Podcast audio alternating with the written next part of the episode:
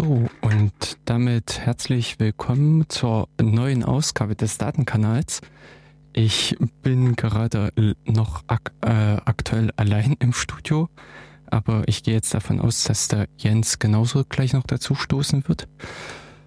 Ja, und in dem Sinne ähm, die letzte Sendung vor vier Wochen, denn äh, das wird jetzt wahrscheinlich auch unser Rhythmus bleiben, dass wir alle vier Wochen am Donnerstag, also nicht jeden vierten äh, Donnerstag im Monat, sondern immer wirklich diesen vier Wochen Rhythmus beibehalten, da wir durch die Umstrukturierung im OKJ jetzt einen richtig festen Sendeplatz haben für die Nachmittagszeit. Und daher könnt ihr uns eigentlich auch richtig schön im Kalender anstreichen, so dass ihr dann auch pünktlich in dem Sinne bei den Sendungen dabei seid und die Sendungen mitverfolgen könnt. Ja, und an der Stelle, genau, es ist die letzte Sendung hatten wir zum Thema äh, zum Thema 42 die zur, äh, passend eben zur 42. Sendung, dass wir an der Stelle halt uns in, mit dem Bis, äh, Buch Per Anhalter durch die Galaxis beschäftigt hatten. Wer an der Stelle die Sendung nicht gehört hat oder eben auch nochmal äh, die Sendung nochmal hören möchte, kann das gerne tun. Wir veröffentlichen halt immer mit die Mitschnitte der Sendung, also die entsprechenden äh, Aufzeichnungen auf der Seite datenkanal.org. Auf dem Wege könnt ihr uns natürlich auch verschiedene ähm, Informationen hinterlassen, sei es, sei es in dem Sinne die Anregungen für andere Sendungen, also für Themen oder auch in dem Sinne, was euch noch von vergangenen Sendungen interessiert, Vorschläge, auch Musik und ähnliches, Wünsche, Kritik und alles Mögliche sind dort gern gesehen, gern willkommen. Die könnt ihr uns dann dort mitteilen, beziehungsweise eben dann auch per E-Mail. Die Kontaktmöglichkeiten sind alle nochmal auf der Webseite verfügbar. Sprich, ihr könnt da äh, einfach mal reinschauen unter der Adresse datenkanal.org.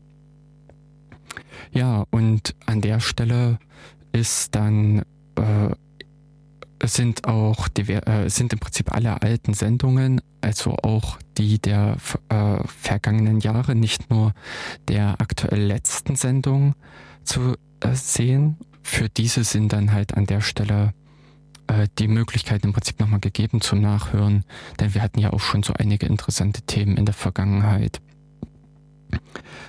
Um, das heutige Thema sollte sich eigentlich auch hier mit genau dieser Webseite beschäftigen, sollte sich dann eigentlich auch um diese Webseite, um die Neuerungen, um die technischen neuen Zugangsmöglichkeiten der Webseite drehen. Aber ich verschiebe das mal und würde nämlich an der Stelle ein bisschen, also bis Jens äh, dann mit dabei ist und würde hier an der Stelle einfach mal von meinen aktuellen Erlebnissen, wir hatten das ja auch schon in der letzten äh, ähm, in der letzten oder vorletzten Sendung mitgemacht. Was ist denn so in letzter Zeit passiert? Jens hatte da vieles aus dem äh, letzten Jahr, letzten halben Jahr berichten können, was er erlebt hatte bezüglich seiner E-Mails von Twitter, dieser ominösen Warnung, die da über äh, ihn von Twitter erreicht hat. Aber mir ist jetzt äh, vor 14 Tagen, ja, ich sag's mal, durch ein kleines Missgeschick ein Update aufs Handy gekommen. Ich verfolge, äh, ich habe schon vor ähm, gut anderthalb Jahren mein Handy umgestellt auf Cyanogen und muss auch da äh, ernsthaft sagen, ich bin soweit zufrieden. Der Hauptanlass an der Stelle damals war ganz einfach, dass es auch keine äh, Unterstützung offiziell mehr für mein S2, für mein Samsung S2 gibt, so dass ich von Herstellerseiten halt von Samsung Seiten her keine Anpassung, Verbesserungen und ähnliches erwarten kann. Und es hing damals auch, also ich hatte damals Probleme mit, ähm, ich glaube mit, mit der Telefon-App oder sowas. Es waren grundlegende äh, Schwierigkeiten, die immer wieder äh, gestört haben. Und damals habe ich einfach dann den Schritt gewagt und habe mir das Cyanogen komplett drauf äh, gespielt aufs System und habe das auch seither genutzt. War einfach auch in dem Sinne freudiger, begeisterter Nutzer des Ganzen aber ähm, oder wie es dann natürlich so ist, es gibt dort Updates. Und die eine Geschichte, die ich in dem Sinne erlebt hatte, war äh, letztes Jahr schon der Umstieg auf das Cyanogen 12, also auf dieses Android 5, beziehungsweise was dann auch recht zügig kam, die 5.1. Da äh, ähm, ist bei mir das Update über den normalen Ablauf gekommen, also über die reguläre Update, äh, über den regulären Update-Weg, den man einstellen kann äh, bei den Telefoneinstellungen mit. Ich selber, und das ist halt auch somit ein bisschen der Punkt, bin da etwas gewagt und nehme die Nightly Builds, also mehr oder weniger das, was so ganz druckfrisch, äh, druckfrisch aus der Presse fällt, das, was die Entwickler gerade ins äh, Repository committed haben, also was so wirklich äh, ganz, äh, recht neu mit ist, in dem Sinne, was eben Cyanogen alles äh, frisch integriert hat. Und so kam eigentlich letztes Jahr dann äh, das 12er Update eben auch mit zu mir. Und ähm, da muss ich aber gestehen, so nach einigen Schwierigkeiten am Anfang, also ganz konkret, dass man sich erstmal dran gewöhnen musste, dass der erste Start sehr lange dauern kann nach einem Update, wo ich nämlich schon anfangs verzweifelt hatte und dachte eigentlich, das Handy funktioniert nun gar nicht mehr. Ähm, startete das dann nach zehn Minuten oder sowas dann plötzlich doch, was ich ähm, ja zum Glück eben diesen Hinweis äh, gefunden hatte im Netz, warten, warten, warten.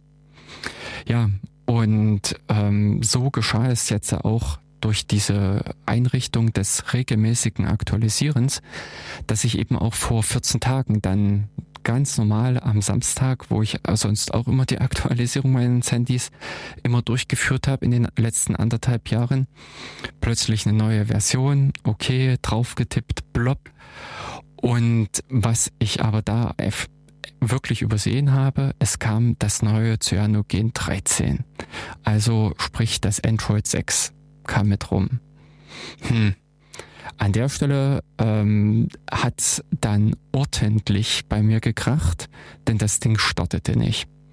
Also ähm, so alt ist einerseits das Android 6 noch nicht und Cyanogen hat auch letzte Woche, also nicht letzte Woche, sondern im Prinzip vor drei Wochen erst begonnen, auf den Samsung S2, so wie ich das Gerät habe, dieses Android 6, also Cyanogen 13 zu verteilen.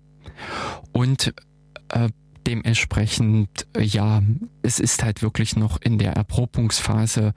Ich aus meiner Erfahrung heraus würde halt bald noch ein Alpha-Status dranhängen, also wirklich, wirklich äh, mit Vorsicht genießen. Auf anderen Geräten ist es definitiv schon etwas länger im Einsatz. Also wer unter Umständen ein äh, Nexus-Gerät oder sowas besitzt, hat damit, greift damit einfach auch schon auf eine ausgereiftere Version zurück. Aber und das waren im Prinzip am Ende die ganzen Erfahrungen, die ich gemacht habe. Denn äh, das Zeit, also anfänglich ging erstmal gar nichts. Äh, ich sah im Prinzip nur diesen netten Startbildschirm. Es kam im Prinzip, also mich blinkerte immer wieder dieses äh, Gesicht an, aber es passierte nichts. Weder nach einer Viertelstunde noch nach einer halben Stunde oder ganz und gar nach einer Nacht bis ich mich dann im Prinzip durchgekämpft hatte, durch diverse Einstellungen, also oder durch diverse Foren, mich dann erstmal in dem Sinne schlau gemacht habe, wie das nun alles äh, jetzt vom Aufbau her funktioniert, hatte ich es dann ernsthaft geschafft und hatte über dieses Recovery, also eventuell äh, kennt das auch schon der eine oder andere von euch, der ein bisschen intensiver mit dem Handy spielt oder der in dem Sinne auch schon mal das äh, sein eigenes Handy geroutet hat in dem Sinne, der dann schon mal da ein anderes System aufgespielt hat. Und über dieses Recovery ist mindest, also bietet das Cyanogen über eine ganze Weile schon Zugriff auf die Kommandozeile.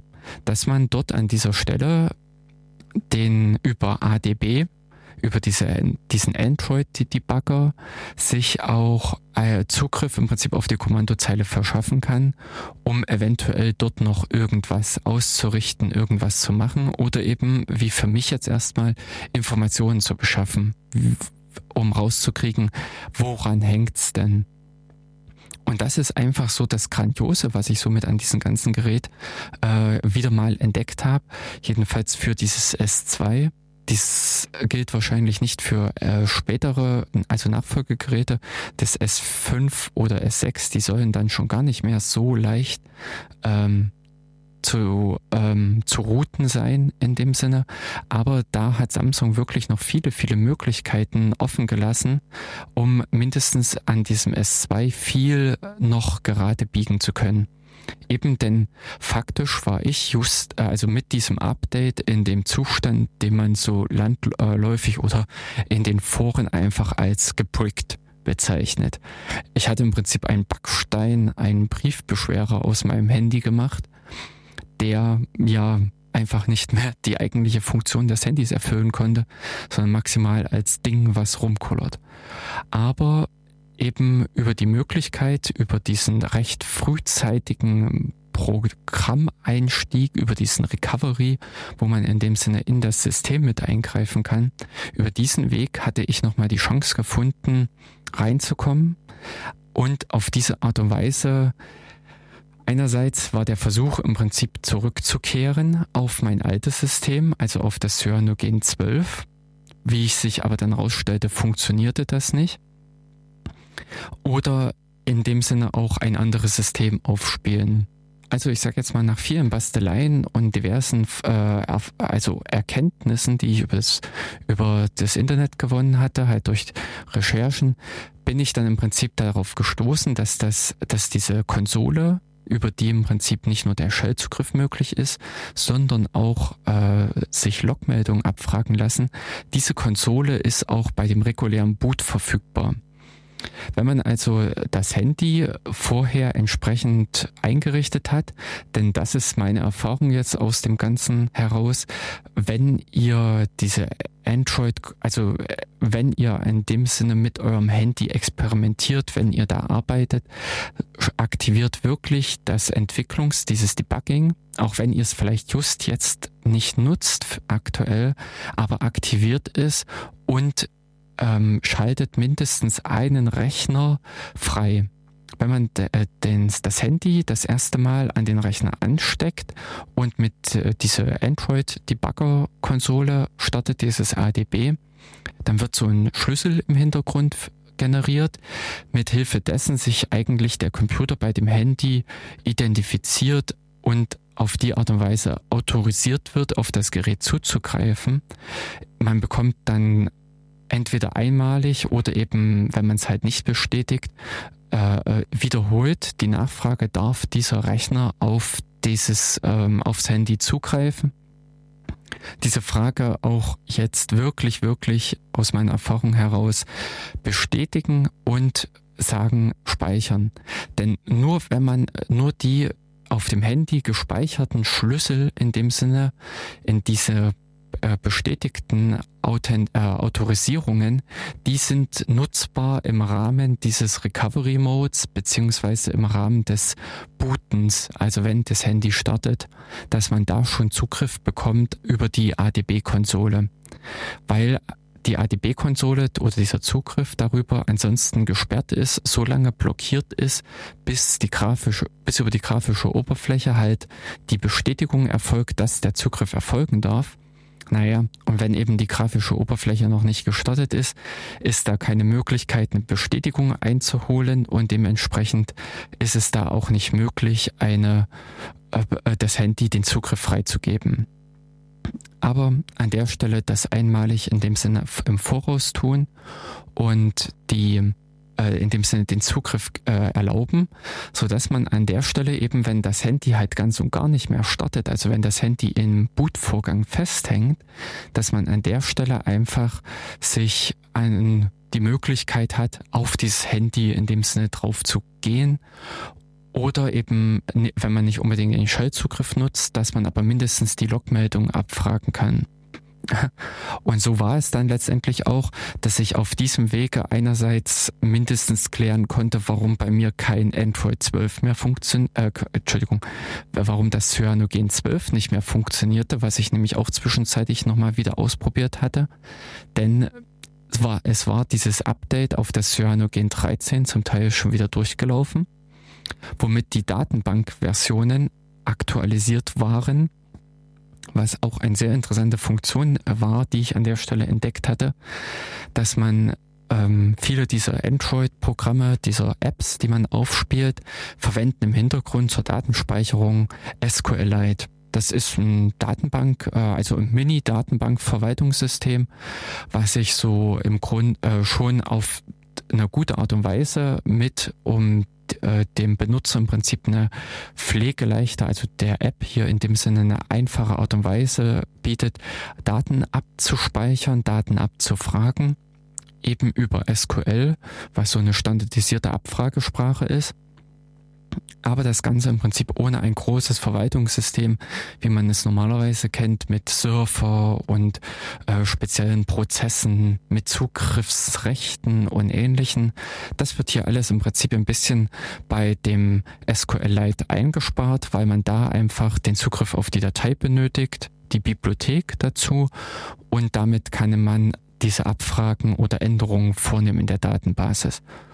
Und SQLite bietet an der Stelle die Möglichkeit, also diese Funktionalität dem Programm, dass es eine sogenannte, also dass eine Version mitführt, welchen Zustand gerade mein Datenbankschema, wie man das technisch nennt, hat.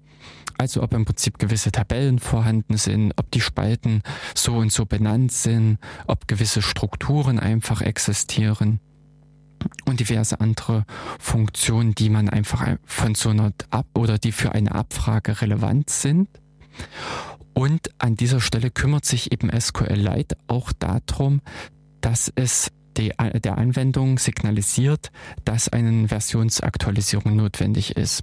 Und genau das passiert in dem äh, Moment auch, wenn man wie hier, wie bei mir, das erste Mal das Cyanogen 13 startet, werden für diverse Apps die Datenbanken aktualisiert. Also dass im Prinzip neue Tabellen angelegt werden, andere Tabellen wieder gelöscht, diverse, also verschiedene Aufräumaktionen auch mit Stadt äh, durchgeführt werden, dass an der Stelle halt die Datenbank umgewandelt wird in eine neue Struktur, in ein neues Schema, was an der Stelle halt dem entspricht, wovon die neue App-Version ausgeht. Denn auch die Kernfunktionen bei Android sind über Apps organisiert. Also das äh, Telefon ist eine ganz normale App, SMS äh, die SMS-Anwendung in dem Sinne ist eine ganz normale App bis runter zum Telefonbuch, äh, zum Download-Manager, also zu dem hinter, zu der Hintergrundanwendung, die sich darum kümmert, welche äh, das Downloads, also dass Dateien zum Beispiel aus dem Internet runtergeladen werden. Eine Anwendung, die sich darum kümmert, dass äh, die Netzwerk, äh, dass die WLAN-Netzwerke erkannt werden. Und verschiedene solche Kernkomponenten sind auch im Android als App ausgelegt. Und für diese werden unter, äh, unter anderem auch die Aktualisierung dieses, dieser Datenbank vorgenommen. Und genau in dieser Falle schlage ich im Prinzip fest, dass bei mir mit dem ersten Starten dieses Android 6, also das Cyanogen 13, dieses äh, neuen Systems, was ich da bekommen hatte, sind mir in dem Sinne auch im Hintergrund schon die Datenbanken für diese Basis Apps für diese Basisanwendungen aktualisiert wurden.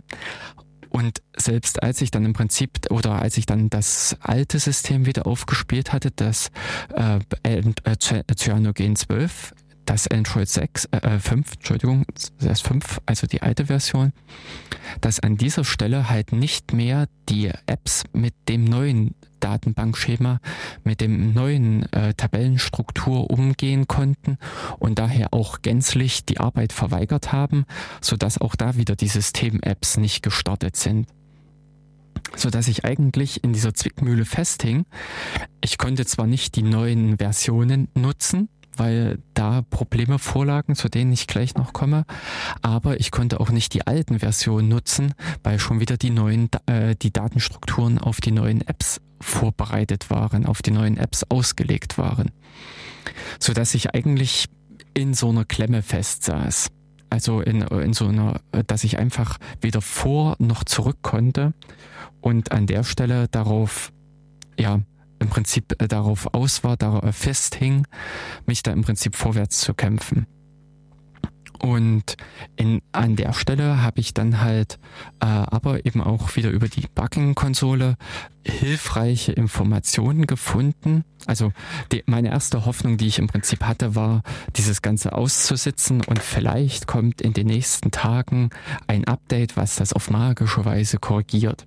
Da war, wusste ich halt noch nicht, was die eigentlichen Fehler sind, sondern ich hatte in, in äh, noch damit zu kämpfen, dass äh, noch damit zu kämpfen, überhaupt erstmal irgendwie voranzukommen, überhaupt erstmal den Fehler einschränken zu können. Also ich äh, stand einfach auch erstmal nur noch, wie man es auch als normaler Anwender in dem Sinne hat, vor so einem, äh, vor so einer Blackbox, vor so einem schwarzen Kasten und wusste nicht so richtig, was geht da in, in dem Inneren vor, was ist eigentlich das Problem.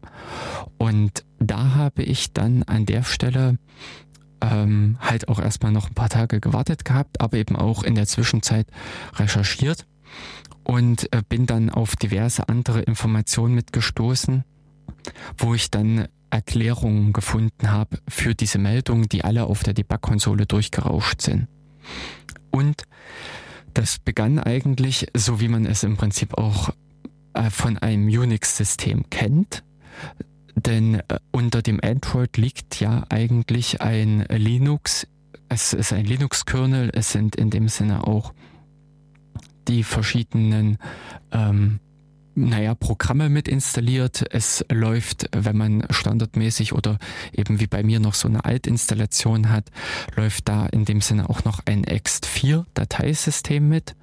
Und an der Stelle hat man dann eben, ja, eben die auch mit üblichen Unix oder eben äh, Linux Probleme und zwar die der Rechte. Und das war auch so hier. Android hat ein ziemlich äh, feingliedriges äh, Rechtesystem mit aufgebaut, hat an der Stelle halt auch äh, den verschiedenen Apps unterschiedliche Benutzer zugeteilt und mit dem Wechsel von dem 12 auf, den, auf das 13 sind entweder bei dem Update irgendwelche Rechte kaputt gegangen oder eben Benutzer umgewandelt worden. Das habe ich ehrlich gesagt nicht wirklich untersucht, sondern es kamen einfach Meldungen, Zugriffe auf Datei XY nicht möglich.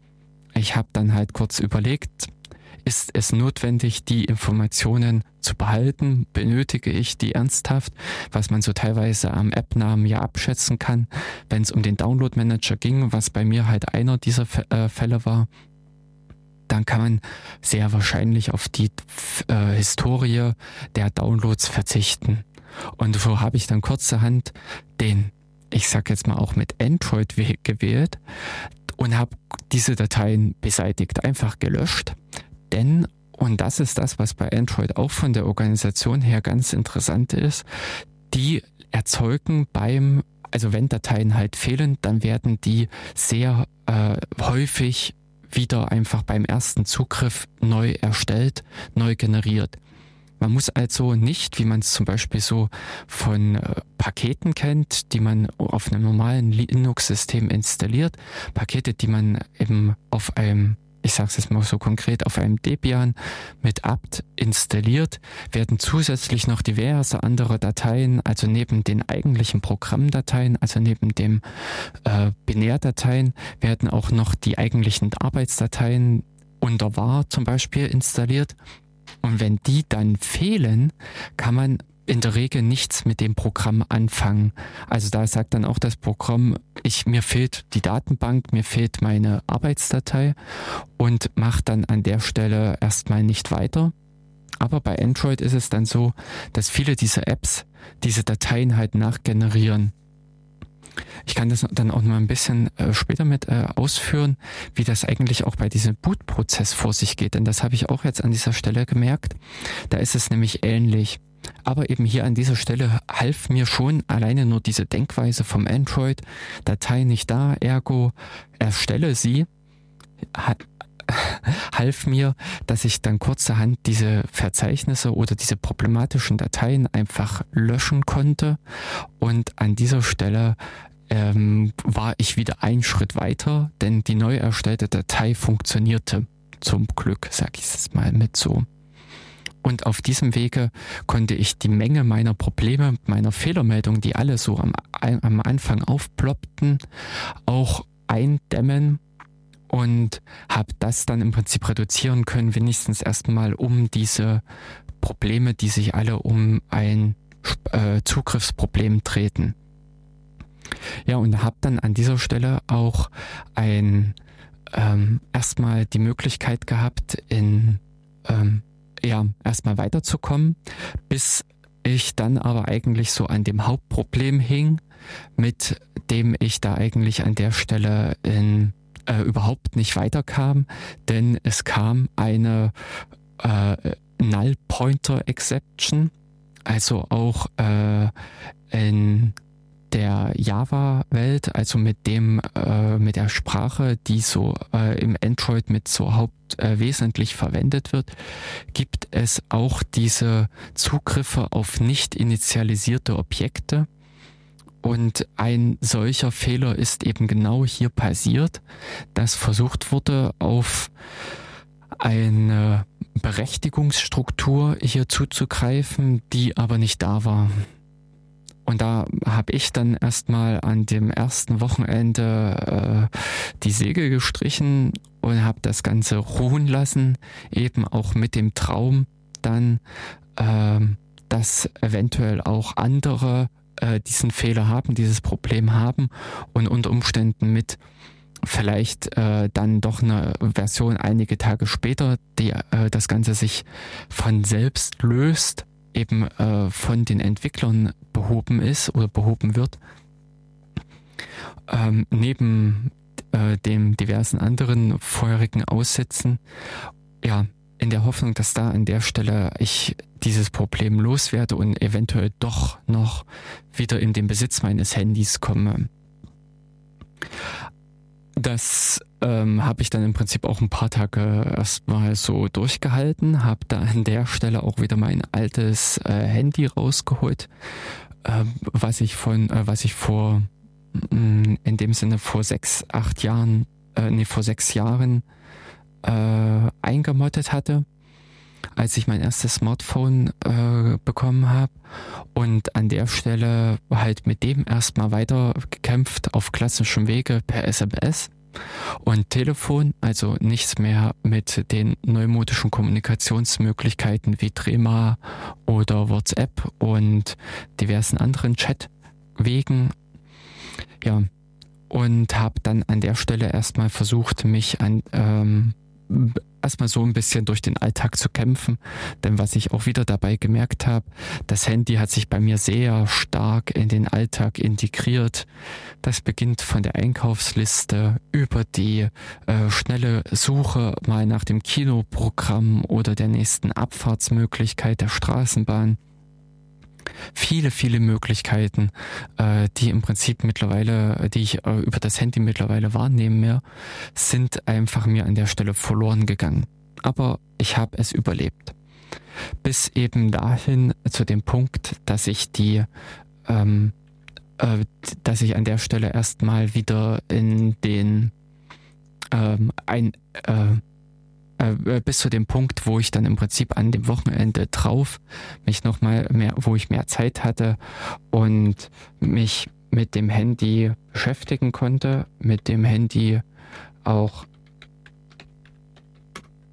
erstmal mit dem Handy äh, nochmal die Zeit hatte, mich intensiver mit der ganzen Problematik auseinanderzusetzen, eben dann nochmal zu suchen, was steckt denn eigentlich hinter dem Ganzen, ähm, Problem, was, was bedeutet in dem Sinne diese Fehlermeldung, die ich da zum äh, benötige, die ähm, oder ja, was muss ich im Prinzip tun, um eventuell doch noch weiterzukommen und äh, mich mit dem Ganzen auseinandersetzen. Aber, und zwar, deswegen holperte es jetzt auch etwas, ich habe es nämlich nebenbei geschafft, erstmal etwas Musik hier noch mit reinzuladen.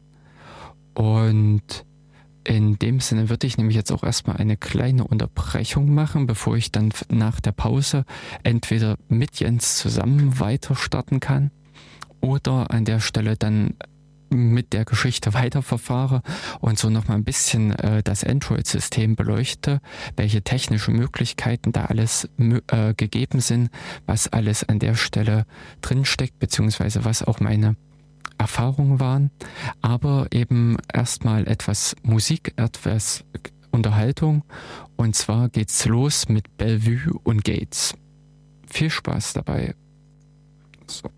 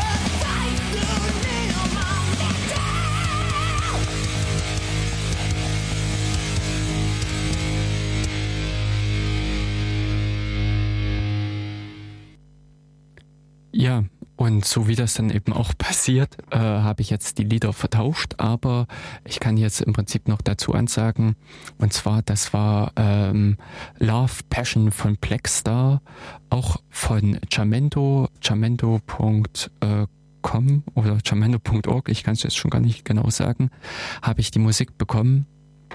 Äh, wer sie also in dem Sinne nachhören will, beziehungsweise wem die äh, Musik grundlegend gefallen hat, wird dort natürlich für den Künstler Blackstar noch mehr finden, mehr aus dieser Richtung und kann sich da unter Umständen auch noch etwas äh, anderes mit anhören. Genau. Ähm, wie ich jetzt in der Zwischenzeit äh, äh, die Nachricht bekommen habe, werde ich heute auch die Sendung allein weiter bestreiten, da Jens unterwegs ist. Jens musste äh, beruflich, ähm, ist äh, ja in dem Sinne verhindert. Und von daher werde ich heute erstmal die Sendung allein weiter bestreiten, werde in dem Sinne auch das äh, Thema jetzt dann dabei äh, beibehalten Sprich, äh, diese Android-Einführung oder diese Android-Erfahrung, die ich da jetzt gemacht hatte, werde ich euch auch weiter ein bisschen erläutern, beziehungsweise auch die technischen Dinge, die ich einfach dabei erfahren habe, die ich da einfach mitbekommen habe, um eventuell auch dem einen oder anderen Zuhörer, der sich mit dem Thema Handys oder dieser Frage im Prinzip, möchte ich eventuell ein anderes Handysystem benutzen oder ganz und gar eben auch schon die Wahl getroffen hat und sein Handy auf ein anderes System umgestellt hat, also im Prinzip den Wechsel von dem regulären Android, was ausgeliefert wird von den Herstellern, dass der hingewechselt hat zu einem anderen ROM, zu so einem Custom ROM, wie das genannt wird. Denn es gibt derer verschiedene Möglichkeiten. Es gibt das Omni-ROM oder eben das, was ich, wie ich es einsetze, das Cyanogen. Denn auch diese ähm, alternativen äh, Androids, diese alternativen ROMs bieten verschiedene Möglichkeiten. Unter anderem ist eben bei mir in dem Cyanogen sind diverse Funktionen freigeschalten, die im eigentlichen Android nicht sind. Also man kann dort die Rechte etwas feingliedriger aktivieren oder steuern in dem Sinne der Apps, aber auch, dass diese äh, dass man dort grundlegend mehr Freiheiten hat, denn ein Grund für mich persönlich war zum Beispiel auch ein Grund für diesen Umstieg waren diverse nervige Apps, die auf dem Handy mit drauf waren, die von Anfang an installiert waren. Die, ähm, ich sag mal, äh, Hilfs-Apps für Hotelreservierung, für äh, Einkaufsmöglichkeiten, Empfehlungen für diverse andere Dinge. Also diese in dem Sinne kommerziellen Unterstützer des Handyherstellers, über den er sich in dem Sinne auch noch etwas das Gerät oder das System subventionieren lässt, die da in dem Sinne mit integriert sind, die man eben nicht herausbekommt auf dem regulären Weg, aber die natürlich so ein Custom ROM, so äh, die das Cyanogen zum Beispiel nicht mitbringt, um weil es dort natürlich auch vor allen Dingen mit diesen sogenannten Root-Zugriff, das heißt, man hat im Prinzip den Administrator-Zugriff auf sein Handy, den Vollzugriff auf das Gerät, ähm, weil es in diesem, äh, mit diesem Umstand auch ein bisschen witzlos ist, derartige ähm, Verkettungen der Apps mitzubringen, selbst wenn man sie in dem Sinne vorsieht, weil man natürlich über diese Administratorrechte, über diese weit ausgedehnten Rechte definitiv die Möglichkeit hat, äh, diese Apps dann wieder zu entfernen. Und aus dem Grunde liefern auch diese Custom-ROMs so im ersten Schritt weniger nervig, äh, weniger diese nervigen Apps mit, die einem da immer tolle Botschaften präsentieren wollen. Also das ist das, wo ich auch im Bekanntenkreis äh, schon öfter mal auch mit äh, geholfen habe, ein Handy in dem Sinne umzustellen, weil auch da die Leute angenervt waren, dass ihnen regelmäßig irgendwelche Apps hochploppen oder dann am Ende auch die äh, Beschwerde kommt bei der Installation einer neuen gewollten App, das dann heißt, es ist kein Speicherplatz mehr verfügbar. Ich, es geht nicht weiter. Aber eben auch, äh, dass an der Stelle vielleicht irgendwelche, ich sag's mal, ideologischen Gründe stehen, also irgendwelche Überzeugungen, dass man sagt, nein, ich möchte eigentlich gerne mehr Zugriff haben auf mein Gerät. Ich möchte, dass dieses Gerät mir gehört. Schrägstrich, dass dieses Gerät frei ist von gewissen Apps, von so gewissen Grund-Apps, denn es ist so, ähm, man, äh, dieses Android-System kommt äh, auch von Google, aber zusätzlich installiert man sich, beziehungsweise werden immer äh, gewisse Apps mit installiert. Die Google Apps oder auch Gaps äh, genannt, also das als zum Beispiel ein Schlagwort, wenn man im Internet unterwegs ist, danach sucht, nach irgendwelchen Informationen dazu, und dazu zählt einfach der Play Store so als äh, bekannteste Anwendung. Dazu zählt aber an der Stelle auch das äh, YouTube, Gmail und all diese ganzen Anwendungen, der Google Kalender, die Google Kontakte, die eben dann auch die Kontaktsynchronisation mit dem Google Account, also das, was man dann in dem Sinne auch am Rechner oder halt über das Web nutzen kann all diese Apps sind wiederum Zusatz-Apps für das noch eigentliche Android-System und man kann eben an der Stelle auch sagen, ich möchte das nicht.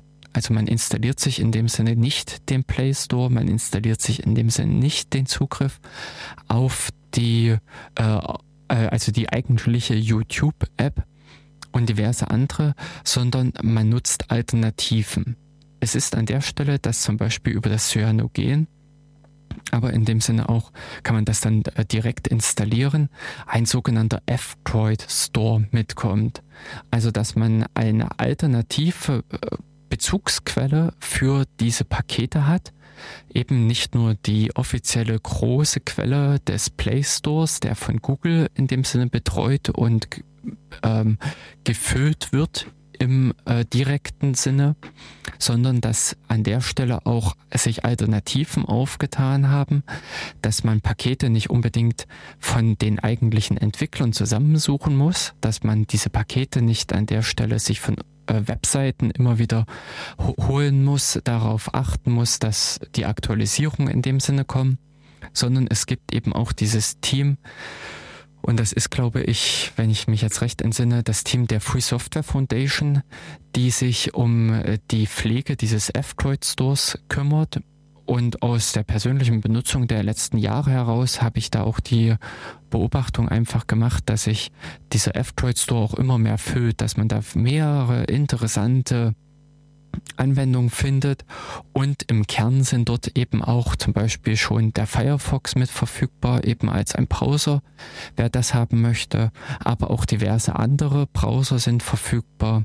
Es gibt äh, Osmand, also OSM AND, diese Anwendung fürs äh, Routing, also für die ähm, äh, äh, zur Verkehrsführung, also beziehungsweise eben nicht nur für das Auto, sondern eben auch für das äh, für den Fußgänger beziehungsweise für die Fahrrad äh, für die, äh, für die Fa Fahrradfahrer, dass an der Stelle die Anwendung natürlich auch über den F-Droid Store bezogen werden kann.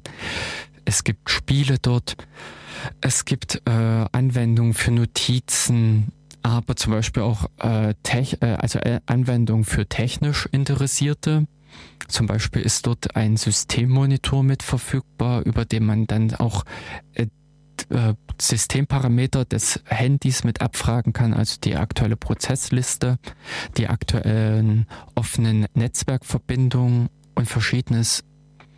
Also dass auf dem Wege dieses alternativen Stores und es gibt auch noch andere neben dem F-Droid, ähm, also altern äh, noch weitere Alternativen zu diesem Haupt Play Store, dass man auf diesem Wege sich an der, also die Apps beschaffen kann, dass man da an der Stelle halt sich die interessanten Sachen runterladen kann und eben so ein komplett, wie man es so schön nennt, ein Google-freies Handy hat, ein im Kern in dem Sinne ein äh, Gaps-freies Handy, über das nämlich dann zum Beispiel die ähm, äh, weil eben auf diesem Wege ein gewisser Datenfluss, der zu Google halt geht, einfach abgeschnitten ist, weil diesen Datenfluss in dem Sinne man nicht fördern muss, beziehungsweise an der Stelle halt seine Daten etwas besser äh, kontrollieren kann, weil man halt gezielt sagt, über welche Apps die Synchronisation stattfindet. Das ist, ähm, ja, äh, mag sein, dass es einerseits technisch bedingt ist, dass man zum Beispiel auch auf älteren Handys, also auch auf dem S1, was das Vorgängermodell zu meinem äh, S4 zum Beispiel ist, was ganz und gar jetzt schon sieben Jahre alt sein könnte. Also es ist jetzt so aus dem Bauch herausgeschossen. Aber äh, an der Stelle, dass man an der Stelle alte Handys hat, die einfach schon gar nicht mehr die Ressourcen mitbringen, um diese Gaps, um diese Google Apps zu unterstützen. Und an der Stelle, dass man sich vielleicht auch aus solchen Gründen gegen die, diese Google Apps entscheidet, aber eben auch vielleicht aus ideologischen Gründen, weil man sagt, man will nicht. Meine Erfahrung ist aber einfach die, wenn man am praktischen Leben teilnehmen möchte, also wenn man einfach einen bekannten Freundeskreis hat, der sich im normalen Android-Universum bewegt, der ganz natürlich eben äh, Google Play, äh, also das Google Play benutzt, der an der Stelle das ähm, YouTube benutzt, aber an der Stelle auch Drittanbieteranwendungen und da ist allen voran eben zum Beispiel auch WhatsApp und Facebook zu nennen weil einfach der normale Bekanntenkreis nicht unbedingt nur aus den Technikern besteht, sondern eben auch aus den ähm, normalen Leuten, wenn ich es jetzt mal so bezeichne, die einfach nur mit dem Handy, das Handy im Prinzip als Gebrauchsgegenstand, als Kommunikationsweg oder als Kommunikationsmittel verwenden, dass diese an der Stelle ähm, eben solche Technologien einsetzen, die ja im ich sag mal, in dem technischen Kreisen eher einen negativen Ruf haben und die man da auch eigentlich eher meidet. Aber man wird im Prinzip auf äh, über die sozialen, äh, über das soziale Umfeld mehr oder weniger doch mit hineingezogen in diesen ganzen Bann, in diesen ganzen äh, Technikstrudel, ähm, wenn ich es jetzt mal so nenne. Und auf diesem Wege ist man eigentlich doch irgendwie auf diesen Play Store eventuell mit angewiesen und äh, muss ihn mindestens sich installieren. Und an der Stelle sei der Verweis gemacht, nämlich auf eine Alternative zu den Google Apps, also zu diesen wahren Google Apps, nämlich die Open Gaps. Die Open Gaps ist ähnlich wie im Prinzip Cyanogen hergeht und das Android nochmal neu verpackt und etwas anpasst, so geht auch die, ähm, äh, gehen die Entwickler die, äh, um, um die Open Gaps, also das Open Gap Projekt oder Open Gaps Projekt heran und verpackt die Google Apps nochmal neu. Und die erstellen da nämlich so verschiedene Abstufungen. Das beginnt im Prinzip von so einer äh, Pico-Installation, es gibt dann die Nano-Installation und diverse andere Ausprägungen ähm, bis hin zu einem Aroma, zu einem OpenGaps Aroma. Und zwar ist da abgestuft einfach wird was wird installiert. Ich habe früher äh, schon, also ich äh, habe bei, ähm, ich glaube mit dem Wechsel zum, äh, zum Cyanogen 12, weil ich da diverse andere Sachen auch noch machen musste, einmal das Handy halt komplett leer geräumt. Das ist leider, leider, leider äh, bei den Open, äh, oder man muss nicht alles komplett leer räumen, man muss vor allen Dingen nur die Systempartition leer räumen aber eigentlich so im Kern nochmal das Handy ziemlich gut äh, neu einrichten ähm, von den Hauptanwendungen her und habe bei diesen da diesen Schritt schon vor längerer Zeit gemacht und bin weg von den eigentlichen Google Apps hin zu diesen Open Google Apps, zu den Open Gaps und habe diese äh, schon die ganze Zeit über dieses Aroma-Paket verwendet, über diese Aroma, über das Aroma-Bundle und habe, weil man dort die Möglichkeit hat, verschiedene Anwendungen auszuwählen, die man haben möchte. Also, dass man sich auch ganz gezielt nur den Play Store installiert und diese ganzen Kernanwendungen, die notwendig sind, bis hin eben, äh, wo ich dann gesagt habe, ja, ich möchte gerne zum Beispiel YouTube nutzen, weil ich bisher keine, also weil ich bisher auch noch keine Alternative richtig gefunden habe äh, als Anwendung für, für YouTube also als andere App, mit der ich YouTube in dem Sinne ansteuern könnte, in dem Funktionsumfang, wie ich es mir eigentlich vorstelle. Ja, und an der Stelle habe ich dann halt auf ähm, an, äh, schon vor längerer Zeit auf dieses Open Gaps zurückgegriffen und habe an der Stelle halt mein Cyanogen trotzdem noch mit den Google Apps in diesem Sinne benutzt. Also ich habe an der Stelle auch kein richtig Google-freies Handy genutzt, weil eben auch ich die Erfahrung gemacht habe, dass man diverse Sachen, äh, Programme benötigt, die man eigen, äh, die man nur über den Play Store bekommt.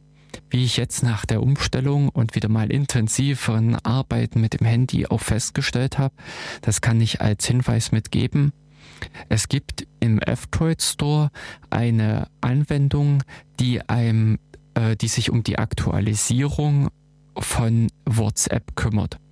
Also wer im Prinzip in, äh, mit seinem Bekanntenkreis über WhatsApp den Kontakt hält, wer äh, da WhatsApp nutzt, der kann auch mal im F-Droid Store nach einer Anwendung suchen, dem WhatsApp Updater und über diesen einen Moment, genau, ich wollte nämlich nochmal vorsichtshalber nachgucken, zwecks des Namens. Äh, genau, äh, ach nee, falsch, der heißt äh, Beta Updater für WhatsApp, heißt die Anwendung. Denn äh, diese ähm, aktualisiert WhatsApp und das Interessante ist nämlich, die äh, liefert dann immer ein teilweise aktuelleres WhatsApp, was über den Play Store verfügbar ist. Ich weiß nicht, wer in dem Sinne WhatsApp nutzt. Es, äh, WhatsApp hat schon vor etwas längerer Zeit, äh, schon im Dezember, hat, äh, gab es für die iOS-Geräte äh, die Aktualisierung bei WhatsApp für diese Emoticons, also für diese kleinen Bildchen. Und teilweise hat man halt auch von den äh, iOS-Nutzern Nachrichten bekommen, deren Bildchen nicht angezeigt werden konnten. Das kommt dann irgendwann auch mit, der mit dem regulären Update der äh, von WhatsApp über den Play Store. Oder eben der Hinweis an der Stelle, es gibt über den F-Droid Store mindestens diesen Beta-Updater für WhatsApp, der einen auch schon die neuen Entwicklungsversionen von WhatsApp liefert, weil WhatsApp auch noch zusätzlich diese auf ihrer Homepage oder auf einer Seite mit äh, ganz offiziell zum Download zur Verfügung stellen. Aber wer eben nicht kontinuierlich hinterher ist und dorthin guckt, der findet das nicht, der wird auch nicht jedes Mal sich die Mühe machen, da nachzugucken. In dem Sinne sind halt solche Dinge hilfreich. Aber wer eben äh, hilfreich und auch noch in diesem Sinne mit hilfreich, dass sie einen unter Umständen die Möglichkeit geben, ohne den Play Store zu liefern, wenn man zum Beispiel auch nur das äh, äh, nur eigentlich WhatsApp nutzen möchte und das dann nicht in dem Sinne über den Play Store beziehen muss. Ja, und um nochmal diesen Schritt, also nochmal äh, dahin zu kehren, mit den Google Apps, es ist eben dann so, man kann diese Google Apps über OpenGapps sich in verschiedenen Ausprägungen installieren. An der Stelle eben zum Beispiel in einer Mikro, äh, in einer Pico-Variante, die nur ein paar Kern-Apps installiert. Und genau das hatte ich auch getan, nachdem ich nämlich jetzt mein Cyanogen 13 drauf bekommen hatte.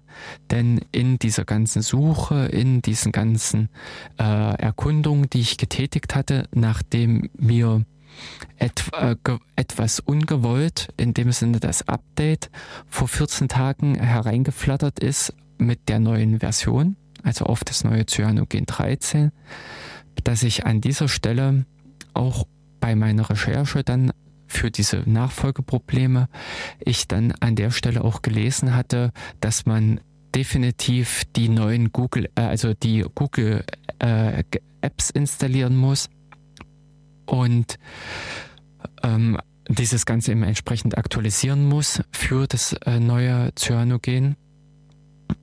Ich habe natürlich, weil ich eigentlich nur die Kernfunktionalität äh, dieses Play Stores haben wollte, äh, beziehungsweise eventuell mir dann über diese Aroma, äh, über das Aroma-Paket nochmal dieses äh, ähm, das YouTube holen wollte, dass ich an dieser Stelle einfach in, nur diese Pico-Variante installiert habe. Und genau darin lag nämlich am Ende das Problem, was am äh, ersten Wochenende offen geblieben ist nach allen äh, Experimenten und allen Basteleien, die ich da unternommen hatte, diese, was ich vorhin schon erwähnte, Null Pointer Exception, dieser Zugriff auf eine nicht initialisierte Variable. Das Interessante ist, wie ich im Prinzip auf diesem Weg dorthin gekommen bin und was für mich einfach auch an der Stelle wieder mal prägnant war, dieses äh, knackige, dieser Zugriff einfach über äh, mit Open Source, dass ich an der Stelle auch ganz konkret einfach meine Fehlermeldung hatte, einen sogenannten Stack Trace, der da Ausschluss, äh, Aufschluss darüber gibt, welcher Funkt, welche Funktion welche andere Funktion aufgerufen hat und unter Umständen wie hier, welche Zeilennummer in welcher Quelltextdatei dafür verantwortlich war.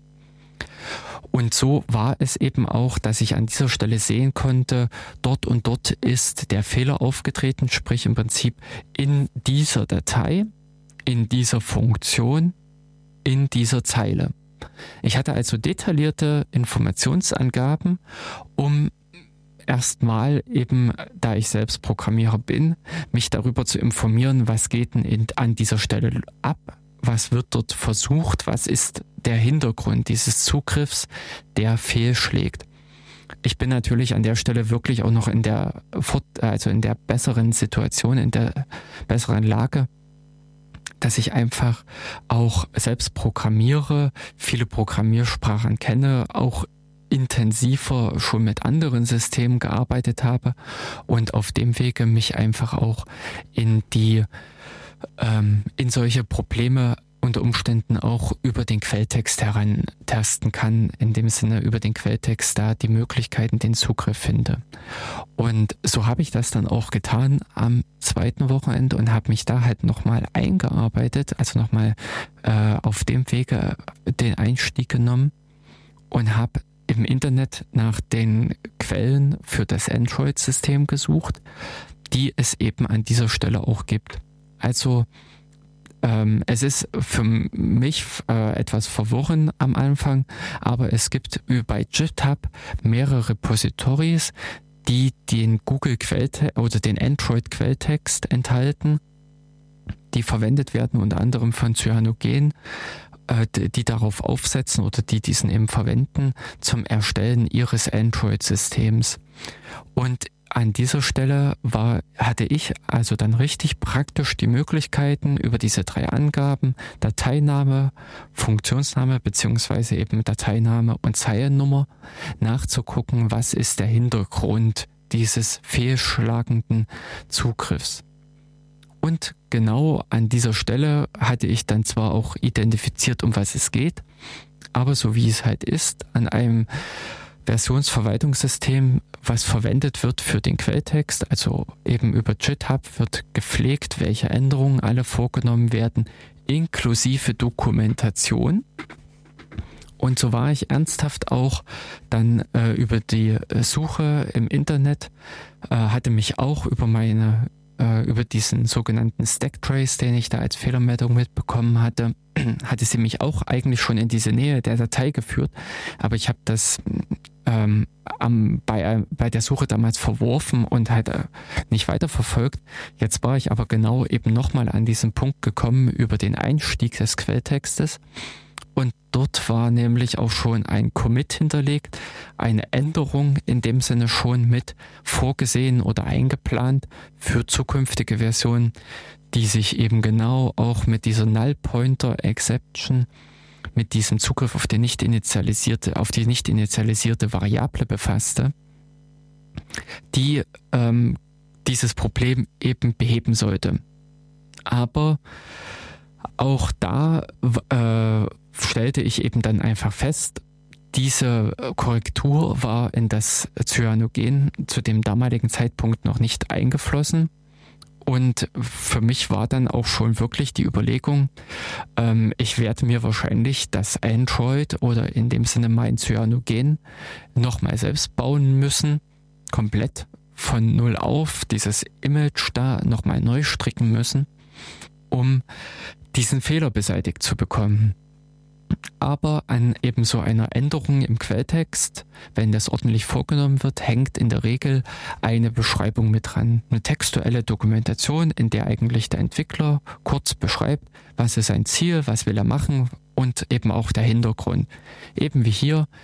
Und da hing eben diese Beschreibung dran.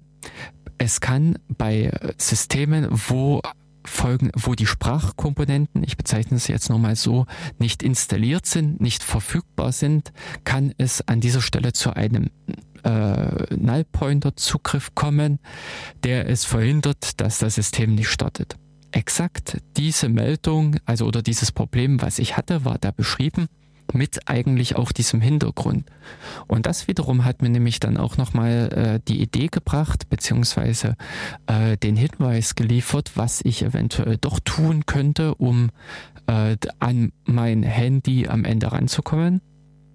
Und zwar war es ganz einfach, ich installiere eine andere Version dieser Google Apps. Also sprich, ich nehme nicht diese Open Gaps, diese Pico-Variante, wie ich sie gewählt hatte, sondern ich nehme die Nano-Variante, weil in denen ist genau diese Sprachpakete mit drin gewesen. Und letztendlich war auch das die, der Weg, der mich dann letzt, äh, zum Android geführt hat, der mich dann letztendlich mir dann irgendwann den äh, Startbildschirm gezeigt hat, wo ich dann meine PIN eingeben konnte um an der Stelle ins System zu gelangen, an meine Kontakte, an meine Termine, an all das, was in dem Sinne noch Tage zuvor verloren geglaubt war. Ja, das waren, äh, war dann im Prinzip die Möglichkeit, wo sich auch mir an der Stelle wieder mal eigentlich gezeigt hat, welch wunderbare Möglichkeiten Open Source einliefert, es ist nicht unbedingt, dass man an der Stelle der ähm, den Quelltext am Ende kompiliert und umsetzt. Also ich habe auf alle Fälle äh, nicht diese Mühen genommen und habe mir ein Android-System, also so ein ROM, komplett kompiliert und gebaut, denn ich vermute, da wären auch noch mal viele Tage erstmal Recherche hineingegangen. Das ist auch nicht ganz so einfach mit einem Klick passier, äh, geschehen, aber schon alleine im Prinzip diese Dokumentation des Quelltextes, dieser Quelltextänderung hat mir den passenden Hinweis geliefert, dass ich an der Stelle weitergekommen bin.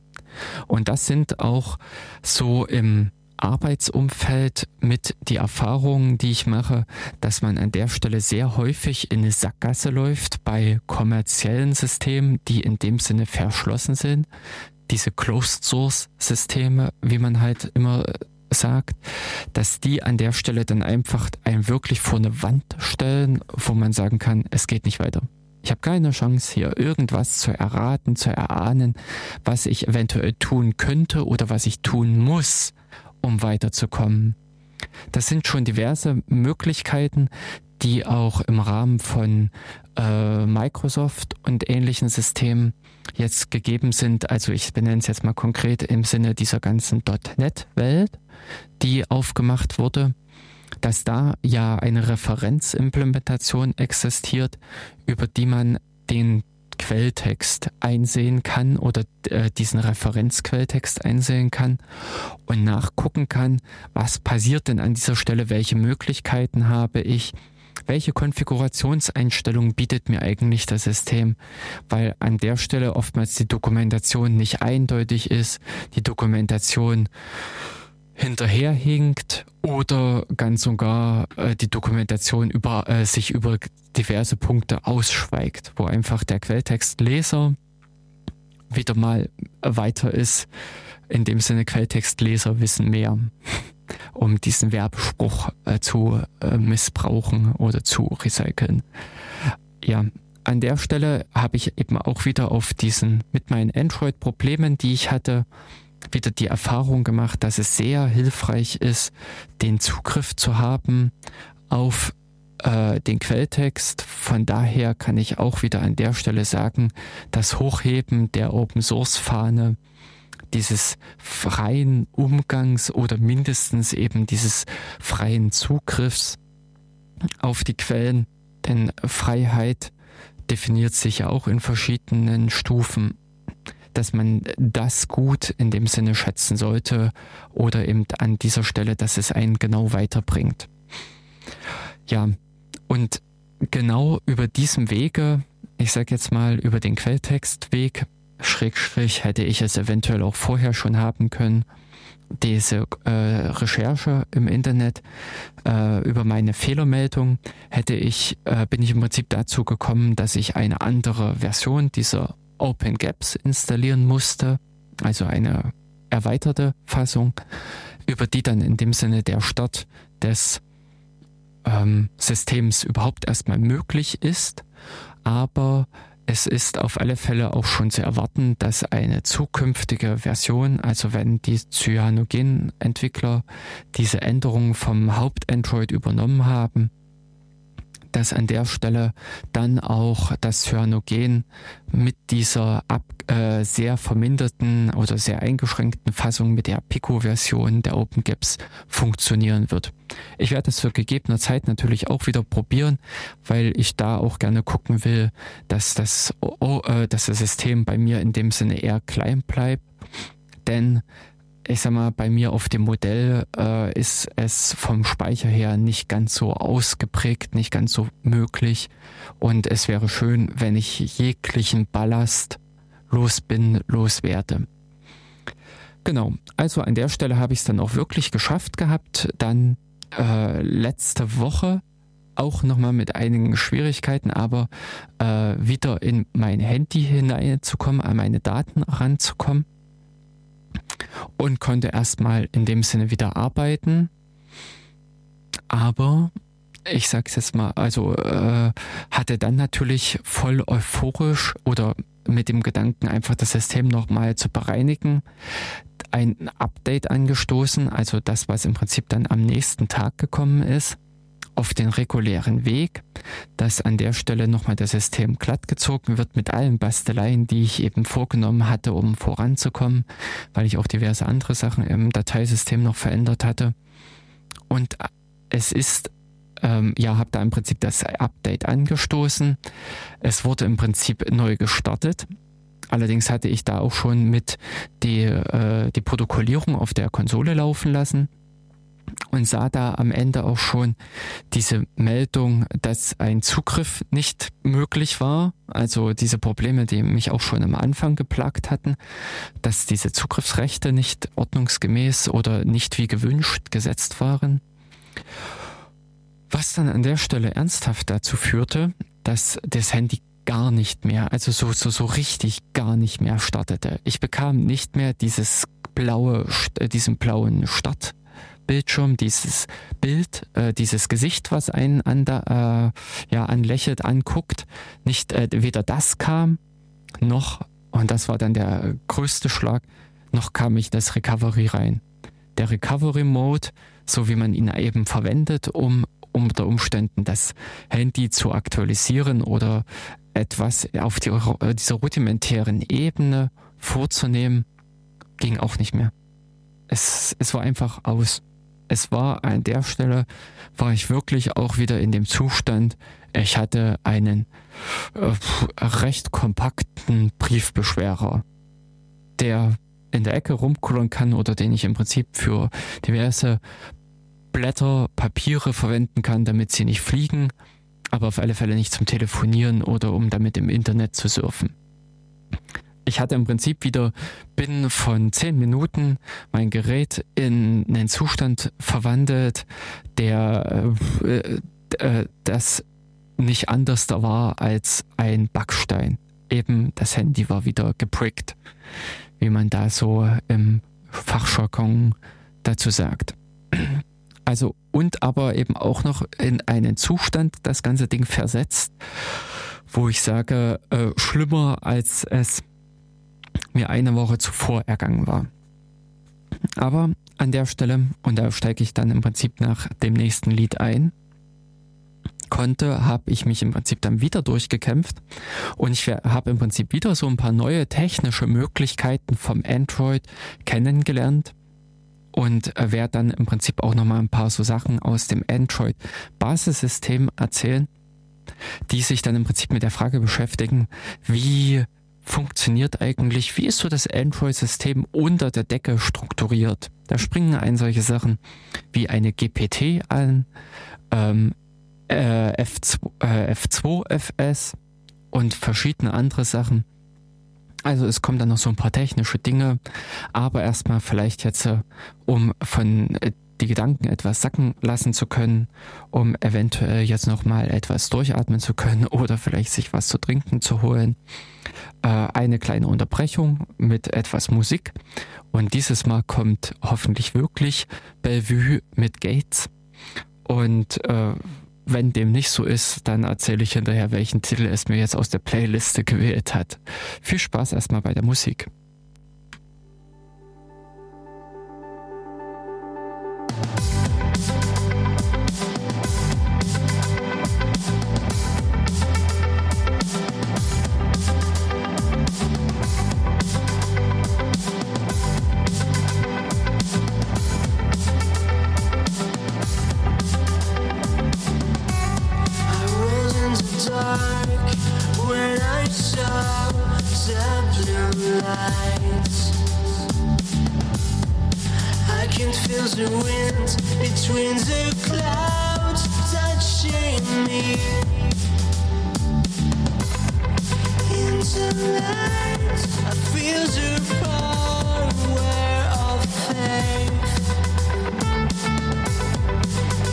to die.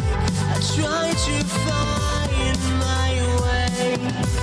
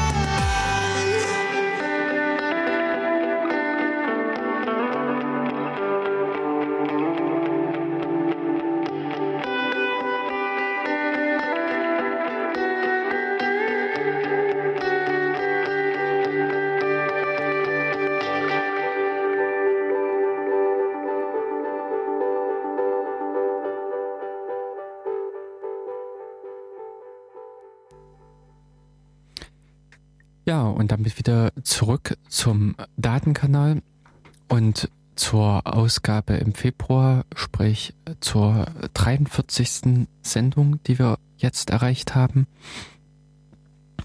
Heute äh, auf dem regulären, unserem jetzt mittlerweile festen Sendeplatz.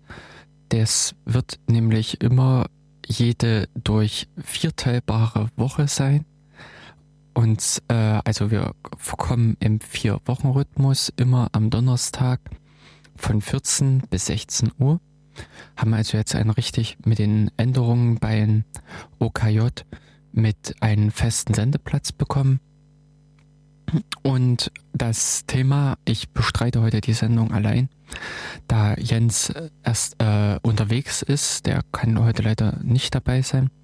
Ich bestreite heute das Thema oder ähm, erzähle euch, versuche euch ein bisschen so aus meinen Erfahrungen, die ich in den letzten 14 Tagen mit meinem Handy gesammelt habe, mit meinen Basteleien vom Android, euch da einige Informationen mitzugeben, beziehungsweise einige Anregungen, was ihr eventuell auch ausprobieren könnt äh, oder was ihr vielleicht auch besser nicht ausprobieren solltet. In dem Sinne eine äh, Sendung, wo es um die Frage geht, wie bei mir eben, ich habe ein äh, alternatives System, ich habe nicht das Originalsystem was ausgeliefert wird, kein Original Android auf meinem Handy verwendet, sondern ich habe so ein genanntes Custom ROM äh, im Einsatz. Und zwar bei mir ist es Cyanogen. Ich habe jetzt vor 14, äh, vor 14 Tagen das Update auf das Cyanogen 13 bekommen und habe da eben so einige Erlebnisse mit gehabt, dass ich an dieser Stelle ähm, einige Schwierigkeiten hatte, dieses äh, neue System zu booten wo ich aber auch offen äh, mit dazu sage, dass ich auch die Entwicklerversion verwende. Also ich verwende auch wirklich diese Nightly Builds, die ausgeliefert werden, wo natürlich halt schon allein durch den Namen die entsprechende Warnung dran klebt. Äh, Vorsicht, Vorsicht, es wird explodieren. Ich mache das jetzt schon seit anderthalb Jahren, dass ich äh, also eigentlich jedes Wochenende, jeden Samstagmorgen auf den Aktualisierungsknopf haue und äh, bin damit eigentlich auch in den vergangenen anderthalb Jahren recht gut gefahren. Im Notfall im Rahmen also eines äh, Releases, also in eines Hauptversion, ist es so, dass man auch mal problemlos zurückgehen kann. Auch die Ze äh, Sachen hatte ich, dass ich an der Stelle einfach eine wieder die Version der Vorwoche installiert habe. Aber ähm, so wie es mir jetzt ergangen ist, mit dem Wechsel von dem 12.1 auf das 13, also von dem äh, Android 5.1 auf das Android 6, ähm, die Schwierigkeiten hatte ich vorher noch nicht. Als analog dazu kann ich im Prinzip bringen, ich verwende auch bei mir auf äh, für den alltäglichen Einsatz in Debian Unstable gemixt, äh, zeitweise mit einigen Experimental-Paketen.